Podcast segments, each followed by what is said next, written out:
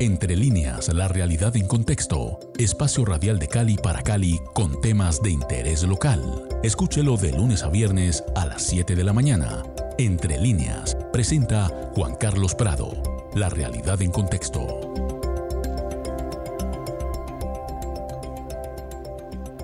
Muy buenos días amigos de Javier en Estilo Cali 107.5 FM. Soy Juan Carlos Prado y estamos empezando aquí, entre líneas, la realidad en contexto Hoy vamos con el décimo episodio de esta alianza maravillosa que tenemos con la revista 100 días del CINEP para analizar temas de coyuntura que tocan realidades en varias partes del país. Hoy pues nos vamos para ese Caribe mágico con sus bellezas y también con sus grandes retos. Padre José Darío Rodríguez, director de la revista 100 días, muy buenos días. Muy buenos días, Juan Carlos. Bueno, eh, por favor, ¿quiénes son nuestros invitados del día de hoy? Bueno, para este, en esta ocasión, eh, luego de, las, de los tres episodios anteriores en los cuales nos centramos en temas internacionales y de migración, como Juan Carlos eh, lo acabas bien de, expresar, empezamos un, ciclo que concluye y cierra esta, este número 101 de la revista 100 días que se centra en estos procesos de reconfiguración de la violencia armada en el país. Y de manera concreta, hoy hablaremos sobre esa situación en la región del Caribe colombiano. El artículo eh, titulado Después de las FARC-EP, los cinco conflictos armados activos en el Caribe colombiano, escrito por eh, Luis Fernando Trejos. Él es doctor en estudios americanos de la Universidad de Santiago de Chile. Él es profesor e investigador del Departamento de Ciencia Política y Relaciones Internacionales de la Universidad del Norte y director del Centro de Pensamiento UN Caribe de la misma universidad. Y Reinel Vadillo,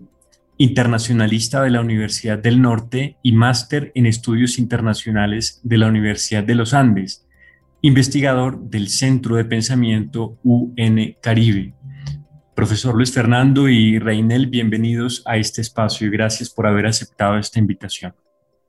Muchas gracias a usted, padre, y también a Juan. Eh, para nosotros es un honor compartir con ustedes en el día de hoy. Sí, muchas gracias a ustedes por la invitación y por discutir estos temas tan relevantes en el contexto actual. Pues qué bueno que estén aquí porque este artículo que me llamó mucho la atención porque muestra unos matices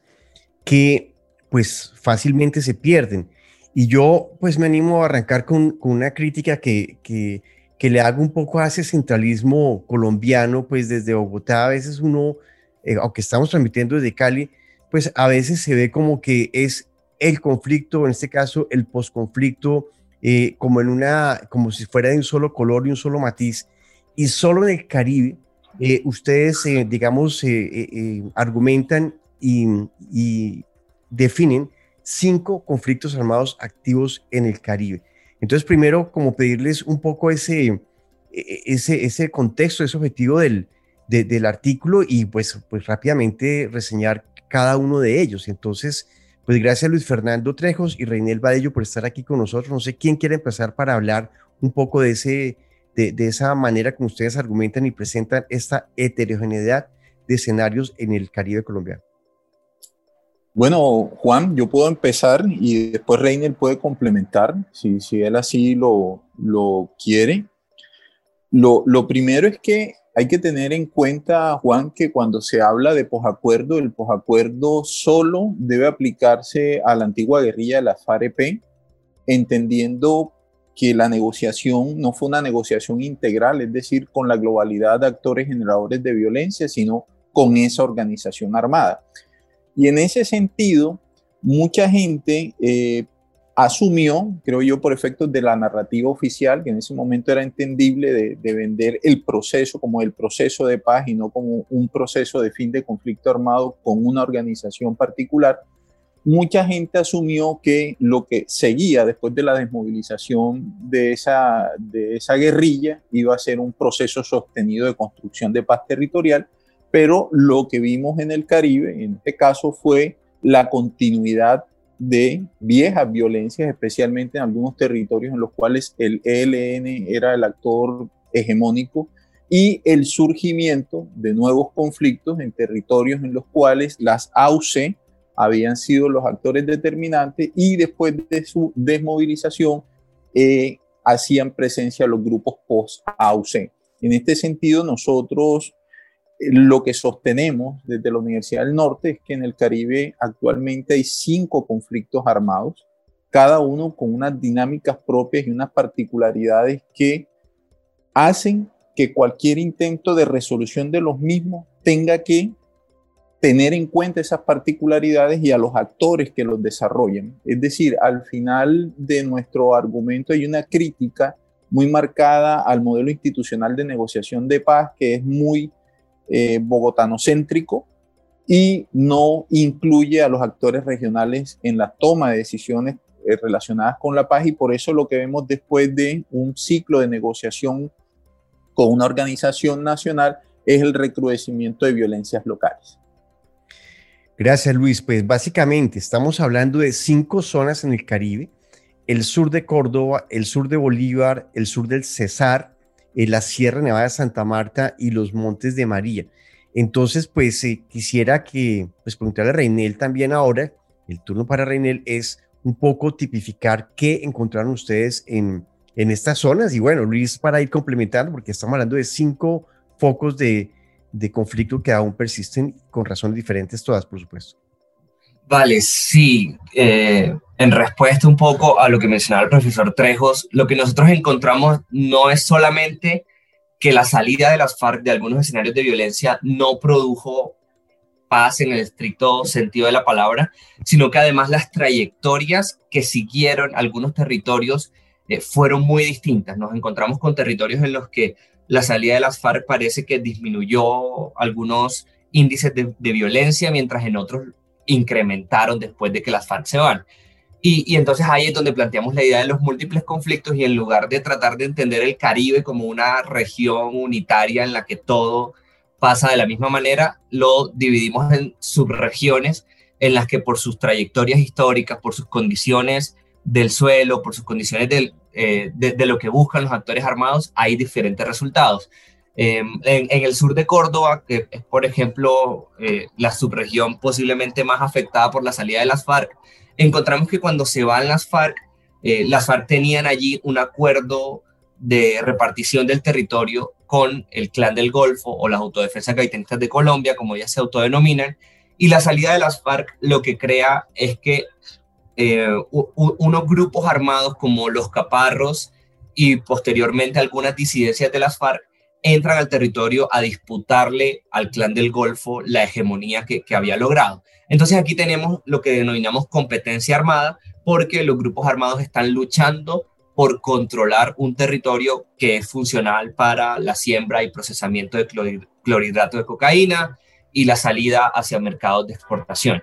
Eh, luego, al lado del sur de Córdoba, tenemos al sur de Bolívar, en el que la dinámica es muy distinta. En lugar de competir a los actores que estaban allí, que eran el ELN y las, y las autodefensas gaitanistas de Colombia, lo que estos actores hacen es una paz mafiosa, es decir, un acuerdo para repartir el territorio y de esta forma evitar confrontación. Entonces, la confrontación que sigue es sobre todo una confrontación entre el Estado y las organizaciones armadas, pero no entre organizaciones armadas que están aliadas para mantener a flote los mercados criminales que allí están explotando.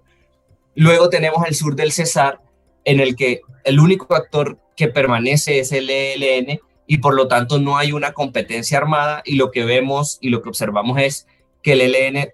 en algunos momentos ataca a, la institucionalidad, particularmente a la policía de carretera, justamente porque ahí su objetivo no está como en el sur de Bolívar o en el sur de Córdoba, en eh, la siembra, por ejemplo, de, la hoja de coca o el procesamiento, sino que más bien lo que buscan es controlar eh, las carreteras, las vías, a fin de poder mantener activas eh, algunos puntos de conexión con el Catatumbo y el Magdalena Medio. Entonces, aquí es el conflicto muy clásico entre el ELN y el Estado colombiano.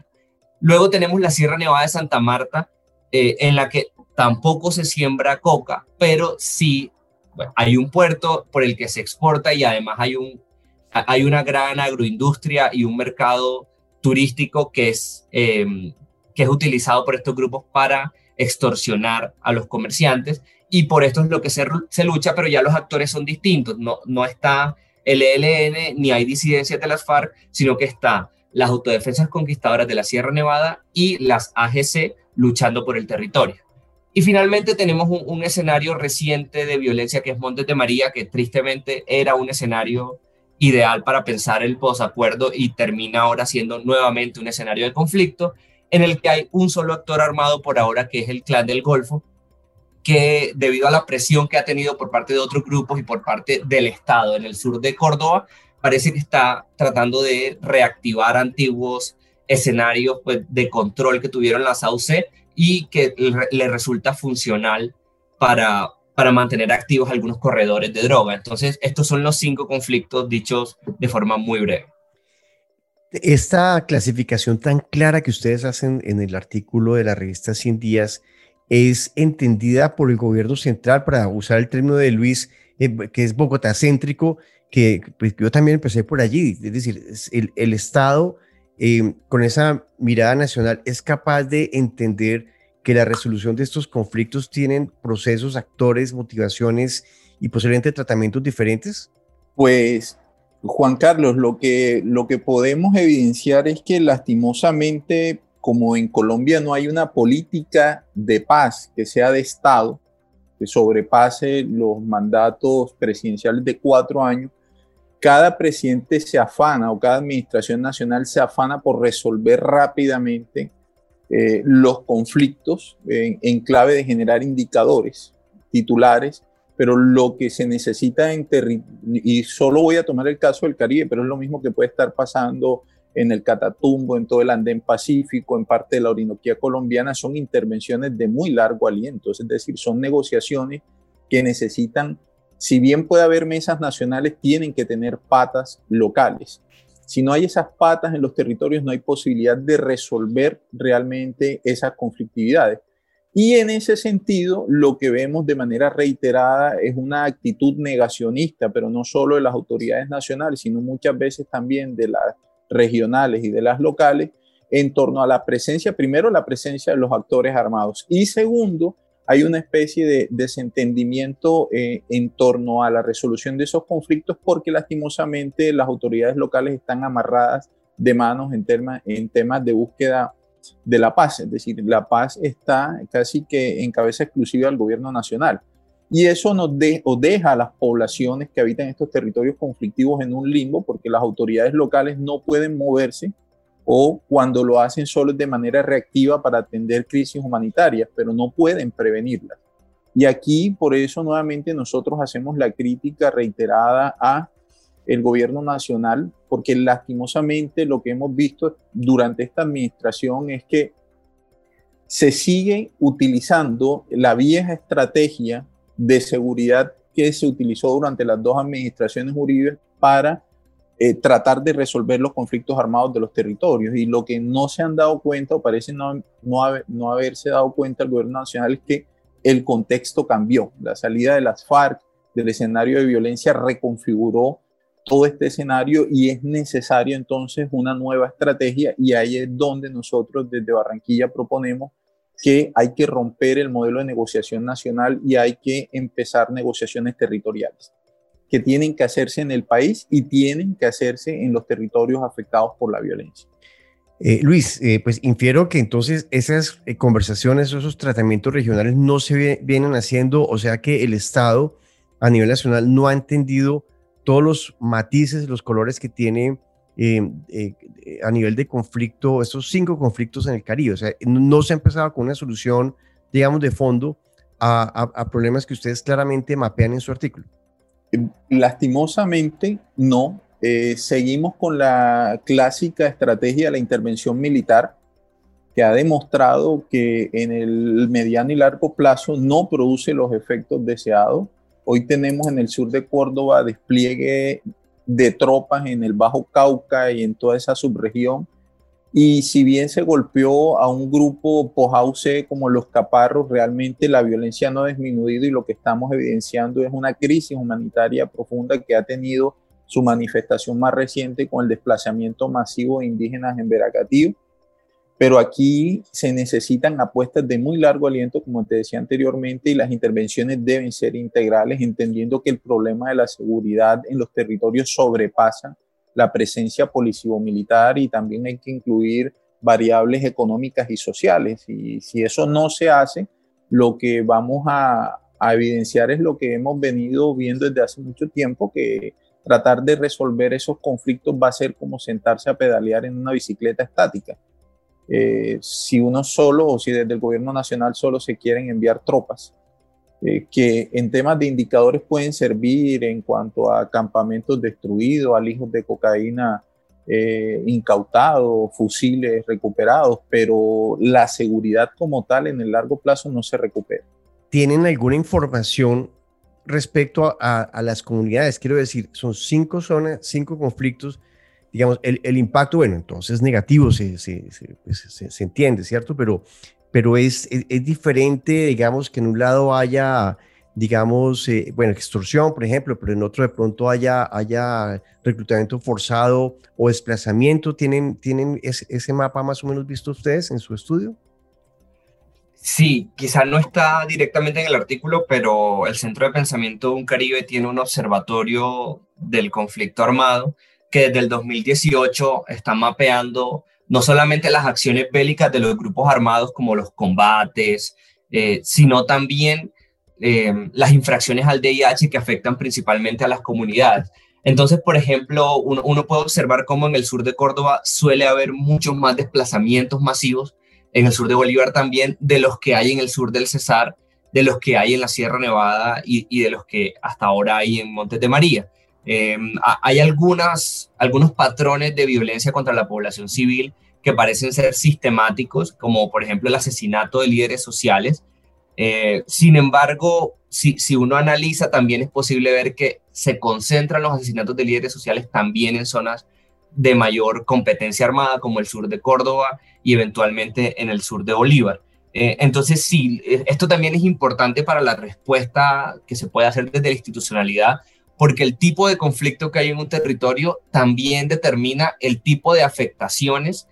que va a tener la población civil que vive allí. Entonces, por supuesto, en todos hay afectaciones de derechos humanos, pero en el sur de Córdoba hay explosiones de minas antipersonales que no hay en la Sierra Nevada de Santa Marta y, yo creo que esto termina determinando también cómo deberíamos responder. Entonces, por ejemplo, hemos recomendado en algunos momentos que, que ya que hemos visto que hay múltiples desplazamientos masivos en el sur de Córdoba, deberíamos establecer albergues, eh, al menos para que las personas desplazadas tengan a dónde llegar y no tengan que armar albergues improvisados. este tipo de respuestas son las que proponemos justamente de observar cuáles son las afectaciones humanitarias que hay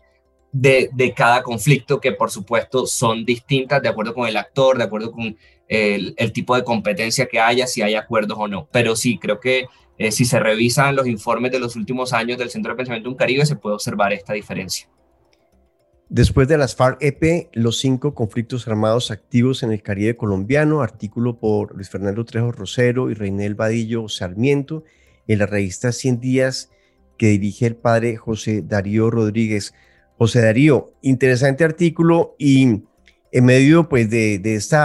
conflicto tan, tan, tan grave, pues quiero decir que hermosas fotos que aparecen en la revista de una región pues que, todo colombiano que se respete ama y ahí me incluyo yo. Así es. Y mm, por supuesto la importancia de esta reflexión desde las regiones y precisamente desde una de las regiones del país que mm,